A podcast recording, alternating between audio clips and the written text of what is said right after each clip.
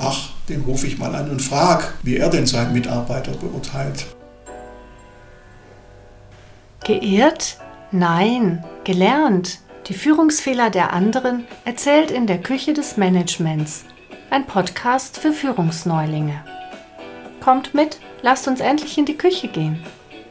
Ich treffe dort gleich Herrn Jörg Huber, einen der beiden Vorstände der Johannesdiakonie Moosbach. Hallo Herr Huber, guten Morgen. Ich freue mich, dass Sie da sind.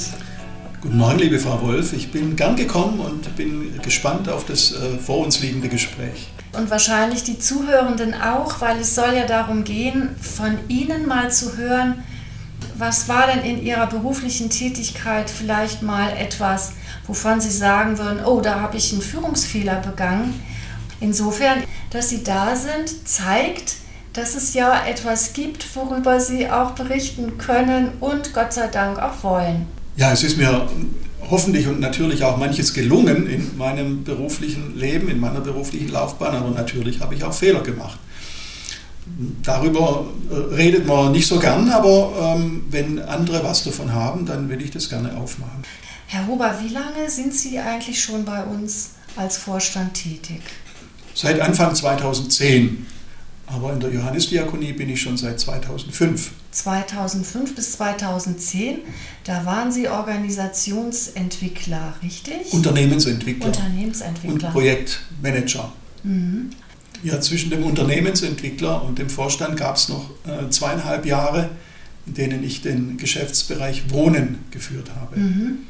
Es gab ja auch noch eine Zeit vor der Johannesdiakonie. Ja, also Jugendhilfeeinrichtung in Württemberg und in der württembergischen Diakonie war ich, als ich mit 28 Heimleiter wurde, die erste Zeit der jüngste Heimleiter eben in der württembergischen Diakonie im Bereich der Jugendhilfe. Mhm.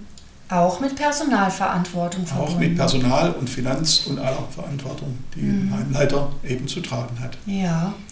Sie waren da ja noch sehr jung. Alle werden das jetzt gleich hören. Es wird auch um die Zeit gehen, in der Sie so am Anfang ihrer beruflichen Tätigkeit so ja, eingestiegen sind, mit Personal zu tun hatten und dann auch vielleicht nicht immer so ein glückliches Händchen hatten. Aber dazu kommen wir ja noch.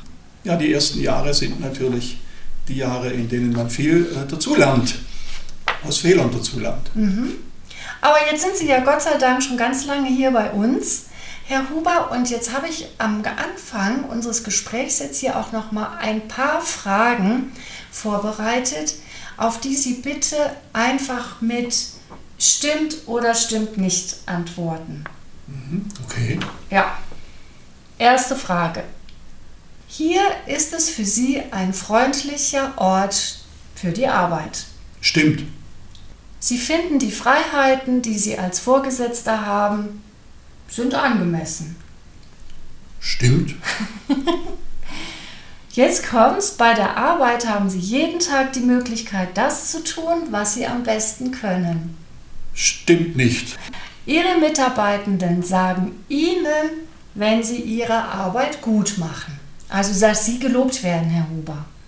Gelegentlich. Geht es auch als äh, ja. Teil? Stimmt? Ja, geht auch. Lassen wir gelten.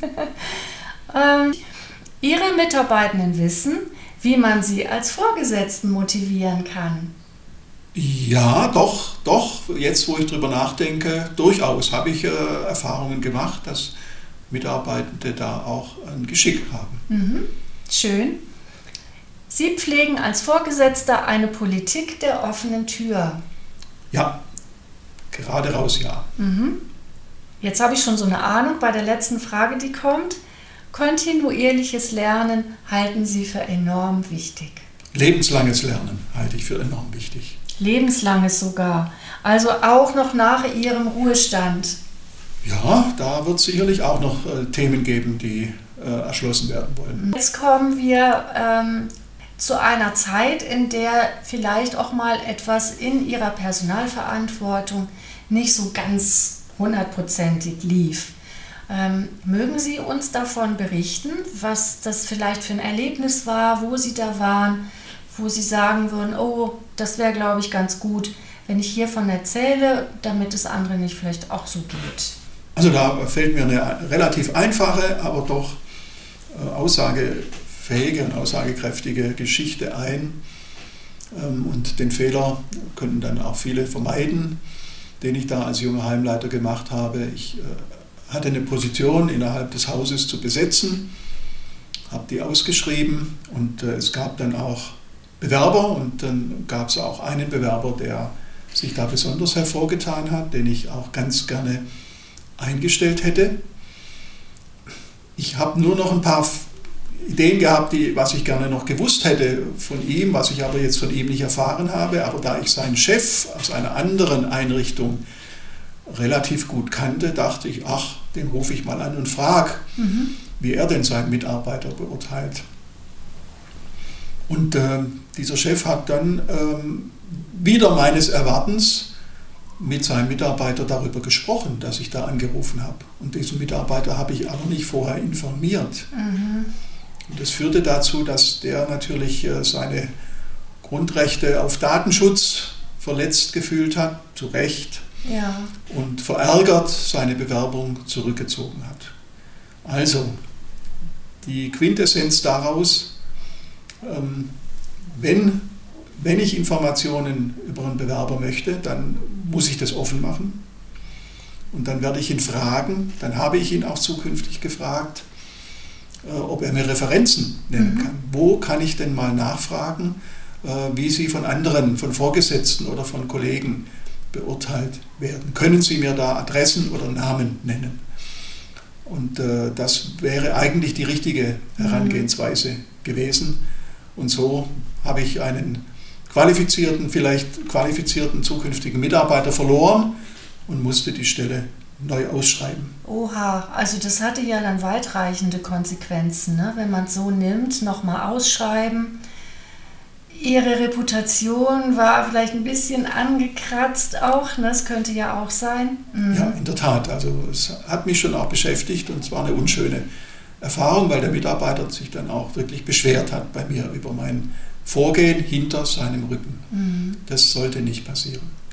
Können Sie sich denn noch daran erinnern, an das Gespräch mit dem Chef? Ich frage das deshalb, weil das wird bestimmt auch manche interessieren. Sie haben den Chef gefragt, ist der was? Taugt der was? Ja, so ähnlich. Ich kannte ja den Chef und wollte wissen, wie er ihn beurteilt, ob er sozusagen zuverlässig ist, ob er mhm. Erfahrung hat, vor allem auch im Umgang mit schwierigen Jugendlichen. Ich hatte ja die Leitung einer Jugendhilfeeinrichtung. Und ähm, diese Qualifikationen wollte ich gerne einfach nochmal nicht nur vom Bewerber selber hören, sondern wie beurteilt ihn denn sein Chef? Vermutlich wollte der ihn gar nicht gehen lassen und hat ihm von dem Gespräch berichtet, was dazu führte, dass der seine Bewerbung natürlich zurückgezogen mhm. hat und dann vielleicht auch zunächst mal in der Einrichtung geblieben ist. Mhm. Wissen Sie, was aus ihm geworden ist? Leider nicht, nein. Nee. Weil das weiß ich, das interessiert sich ja dann schon, wie die Geschichten im Prinzip so weitergehen. Ja, mhm. das habe ich nicht verfolgen können. Ähm, mhm. Das wäre ja eine weitere Unkorrektheit gewesen. Ich habe noch eine ganz andere Frage, Herr Huber. Jetzt äh, hat man ja vielleicht auch als junger Mensch so am Anfang der Karriere so eine Idee davon, wie man denn als Chef eigentlich auch gerne sein möchte. Ähm, war das bei Ihnen so? Hatten Sie so eine Idee von sich? Ich glaube, dass ich gewisse ähm, Ansichten oder Seinsweisen einfach auch mitgebracht habe. Was also denn mir, zum Beispiel? Mir ist, mir, mir ist wichtig, ähm, mit den Mitarbeitenden in einem guten Kontakt zu stehen. Mir ist wichtig, äh, nicht nur die ähm, nicht nur die fachliche Leistung, die Arbeit, die er abliefert, zu sehen, sondern die ganze Persönlichkeit, den Menschen zu sehen. Vielleicht auch von seinem Privatleben zu erfahren. Mhm. Ähm, also auch eine Vertrauensbasis zu haben. Das, eine Vertrauensbasis ist mir eine ganz wichtige Grundlage. Und ein Chef sollte eigentlich sein wie ein Coach aus meiner Sicht. Mhm. Also ein Coach ähm, gibt dann oder schreitet dann ein, gibt vielleicht äh, einen Rat oder, oder weist die Richtung, wenn äh, der Mitarbeiter das auch wünscht und wenn der Chef vielleicht auch sieht, dass da Entwicklungen auf dem Weg sind, die nicht so wünschenswert sind. Ansonsten geht es darum, äh, dass Mitarbeitende ihre Kompetenzen entwickeln können, frei entwickeln können, einbringen können, Verantwortung, auch eigenständige Verantwortung übernehmen für die Arbeit, die sie tun und der Chef sich da nach Möglichkeit gar nicht einmischt. Das mhm. muss er dann tun, wenn die Dinge nicht in die gewünschte Richtung laufen. Aber erstmal, glaube ich, muss man dem Menschen vertrauen und muss ihn befähigen und muss ihm zutrauen, dass er dies auch tut. Und was ganz wichtig ist, er muss auch die Kompetenz bekommen, Entscheidungen im Rahmen eben seines Aufgabenfeldes zu treffen, mhm. die dann auch zu vertreten. Ja. Meinen Sie, dass man das lernen kann, anderen zu vertrauen? Oder ist das etwas, was Sie so mitbringen aus Ihrer Persönlichkeit heraus? Ja, ich glaube schon, dass man in Führung, Führungsseminaren, ähm, in denen über dieses Thema gesprochen wird, durchaus sich ähm, auf den Weg begeben kann des Vertrauens. Aber es ist, glaube ich, auch wichtig, so etwas wie ein Urvertrauen selber zu haben und mhm. ähm, dann auch in der Lage zu sein, zuerst mal äh, ein Vertrauen zu entwickeln dem anderen gegenüber und ihm auch vieles zuzutrauen, bis er vielleicht das Gegenteil beweist. Dann muss man natürlich auch einschreiten. Und ich mhm. habe auch in meiner beruflichen Laufbahn Kündigungen veranlassen müssen, weil eben die, entweder die Fachlichkeit oder aber die Menschlichkeit nicht gestimmt hat, einfach nicht gepasst hat. Ja, jetzt kenne ich Sie ja auch schon eine ganze Weile, Herr Huber, und ich habe Sie auch so erlebt, dass selbst wenn Sie so eine Entscheidung treffen müssen, dann ist das nicht etwas, was Sie mal eben so locker aus dem Handgelenk initiieren. Ähm, wie gehen Sie da damit um? Gibt es etwas, wo Sie sagen, da richten Sie sich innerlich auch wieder auf, wenn Sie das noch nach wie vor oder später noch beschäftigt? Also es beschäftigt mich auf jeden Fall mhm. ähm, länger und ich werde solche, werde, würde solche Entscheidungen auch nicht aus dem Handgelenk treffen. Also die müssen schon fundiert ja. und begründet sein. Und dann kann ich mich in Momenten des Zweifels auch an die Begründungen erinnern und sagen, das war gerechtfertigt. Mhm. Diesen Schritt zu gehen oder diese Entscheidung zu treffen. Ja. Das geht aber nur, wenn man tatsächlich im Vorfeld ähm, auch die Fakten prüft und wenn man sich sicher ist, dass die Entscheidung richtig ist, die unter Umständen den Lebensweg auch eines anderen Menschen verändern.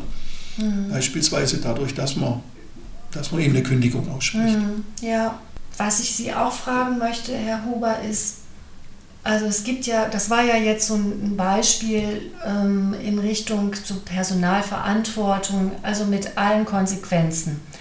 Und, aber ich weiß, wir haben auch darüber gesprochen, dass es auch andere Situationen gibt, die haben weniger was mit Personalführung zu tun, aber eher auch ja, mit, mit einer eigenen Zielsetzung, mit der man auch auf bestimmte Situationen trifft oder bestimmte ja, Situationen, in denen man mit anderen ins Gespräch geht. Wollen Sie dazu noch, irgend, äh, noch etwas sagen? Mhm. Ja, das war auch eine wichtige Lernerfahrung.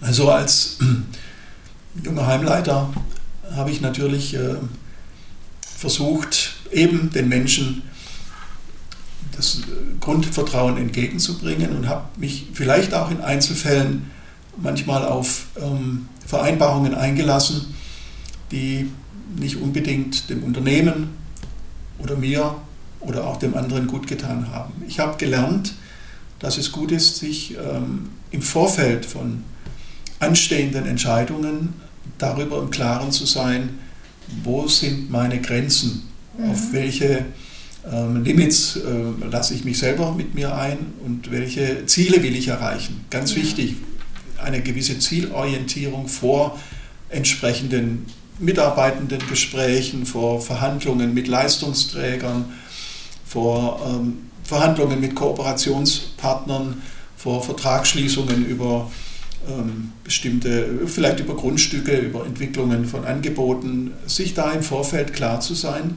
ähm, was will ich erreichen und wo sind meine Grenzen, die ich dann auch nicht äh, unterschreite oder überschreite. Mhm. Das scheint mir, hat mich auch geprägt und da äh, habe ich gute Erfahrungen mitgemacht, wenn ich im Vorfeld mir darüber äh, im Klaren war. Mhm. Ich weiß ja von Ihnen, also das haben wir ja beide auch schon mal zusammen ausprobiert, beziehungsweise ich durfte es ausprobieren. Stichwort Bogenschießen. Ne? Also ich verbinde damit immer auch, ja, man hat ein Ziel im Auge und wie treffe ich das? Hat das was damit zu tun? Also, oder was bedeutet Ihnen da das Bogenschießen? Da kann man ja vieles äh, finden. Ja, ich erinnere mich dran. Wir waren mal zusammen Bogenschießen, ja. Wolf. Und das Bogenschießen ist in der Tat auch eines meiner Hobbys. Ähm, ich äh, bin zwar in keinem Verein, ich nutze aber viele Möglichkeiten, beispielsweise wenn diese großen Strohrollen auf dem Feld liegen, die sich als hervorragende Ziele mhm. eignen, dann, dann gehe ich schon mal raus und, äh, und richte sozusagen den Bogen und den Pfeil auf das Ziel. Und es äh, ist ein, eine Art der Entspannung, auch eine Art der Bewegung, die dem Körper gut tut. Das, äh, die Rückenmuskulatur wird beim Bogenschießen ziemlich gestärkt. Und äh, es ist auch eine Erfahrung mit mir selber. Wenn ich sozusagen mit mir im Reinen bin, dann gelingt es wesentlich besser, mhm. das Ziel ähm, nahezu zu treffen. Mhm. Und es gibt dann auch innere Zustände, die den Pfeil irgendwo anders hinfliegen lassen. Mhm. Ich bin noch nicht ganz schlau geworden, was ich da tatsächlich, wie ich das tatsächlich beeinflussen kann, aber es hat was mit Innerlichkeit zu tun, mhm. mit Ausgerichtetheit, mit Zielorientierung, vielleicht auch mit einem ruhigen Atem. Also Bogenschießen ist eine äh, tolle Möglichkeit, mit, mit sich Erfahrung zu machen, im Freien, in der Natur zu sein und, und äh, ein, ein tolles Hobby auszuüben. Mhm. Oh, toll, das war jetzt auch nochmal ganz wertvoll, neben dem anderen Tipp, ne, was äh, das Einstellen von neuen Mitarbeitenden betrifft, ähm, ist es ja etwas ganz Körperliches, mhm. wo Sie sagen, das kann man auch, naja, das macht man ja in der Regel am liebsten draußen, kann man eigentlich, glaube ich, schon zu jeder Jahreszeit machen. Wäre vielleicht auch nochmal so ein Tipp, den man sich von Ihnen mitnehmen kann. Mhm. Probieren Sie es einfach mal aus, es macht Spaß und äh, ja. wenn der Pfeil in ins Ziel fliegt, noch mehr. Mhm.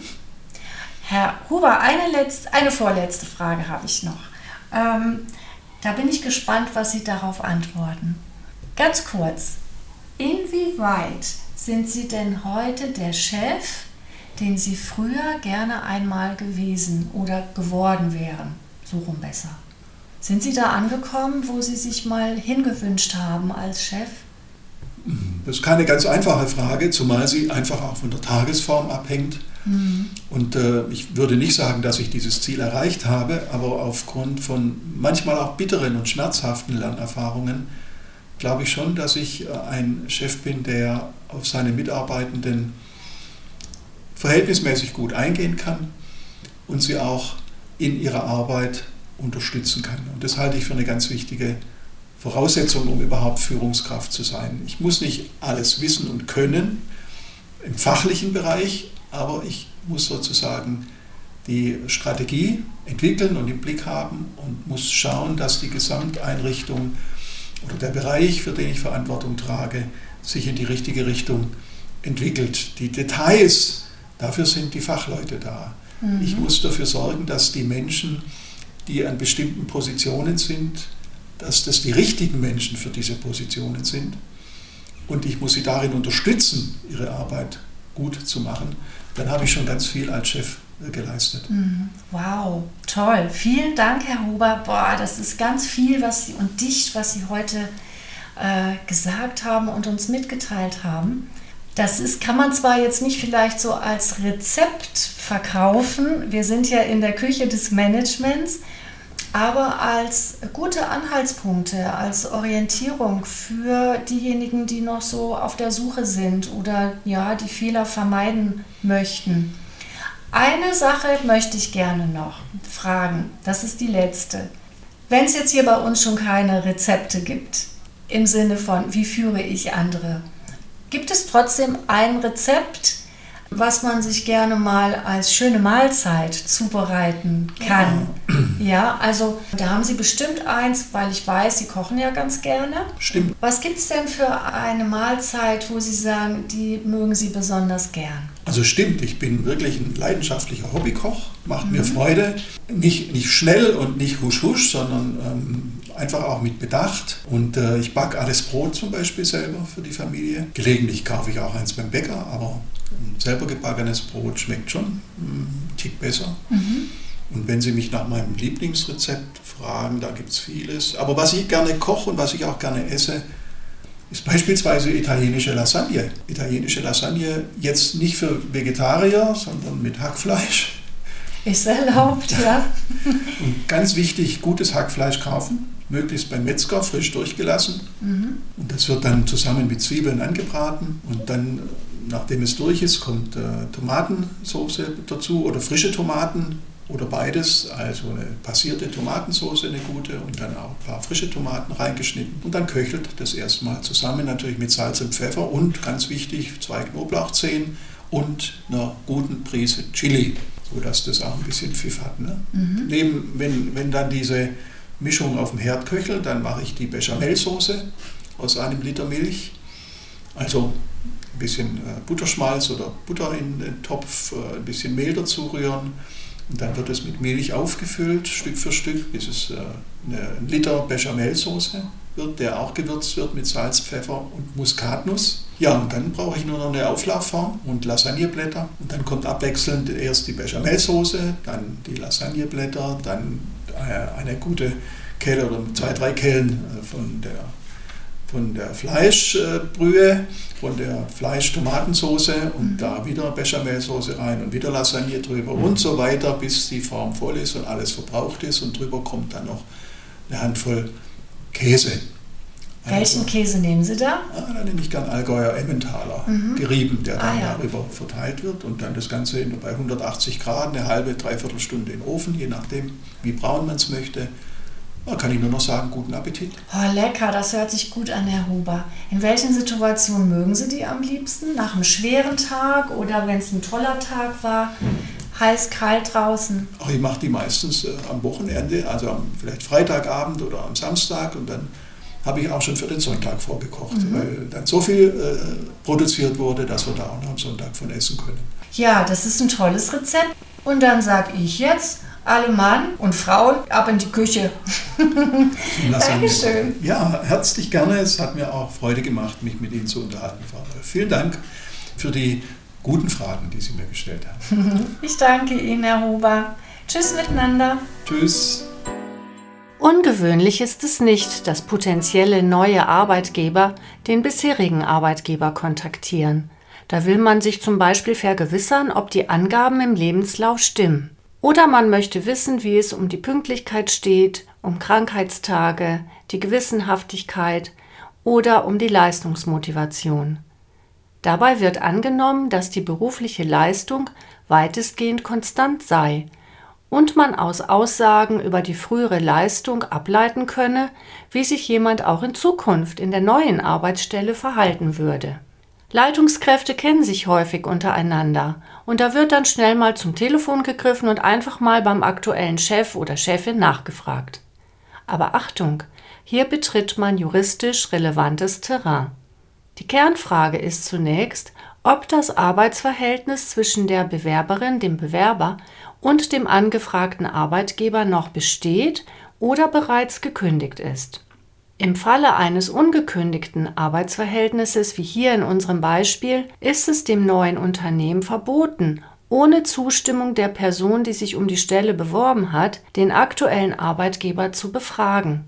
Und ohne Einwilligung der an dem Job interessierten Person darf der Referenzgeber, also der aktuelle Arbeitgeber, auch keine Auskunft geben.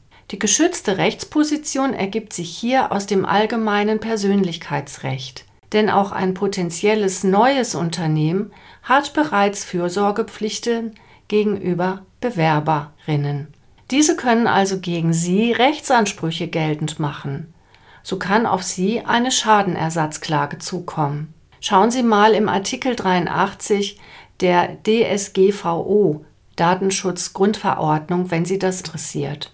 Wenn die klagende Person nachweisen kann, dass sie durch ihren Verstoß Nachteile in Kauf zu nehmen hat, zum Beispiel indem sie den Job nicht bekommen hat oder wenn der aktuelle Arbeitgeber ihr nun aufgrund des Abwanderungswunsches, von dem er ja jetzt weiß, das Leben schwer macht.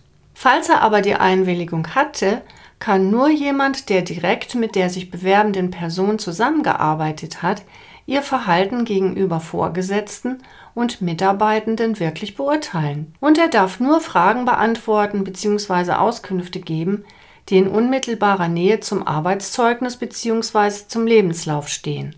Also die Frage zum Beispiel nach den Krankheitstagen, die ist tabu. Im Fall von Vorstrafen, die im direkten Bezug zum Beruf stehen, ist der frühere Arbeitgeber sogar verpflichtet, den neuen Arbeitgeber darüber zu informieren. Also man sieht, es ist ein bisschen knifflig.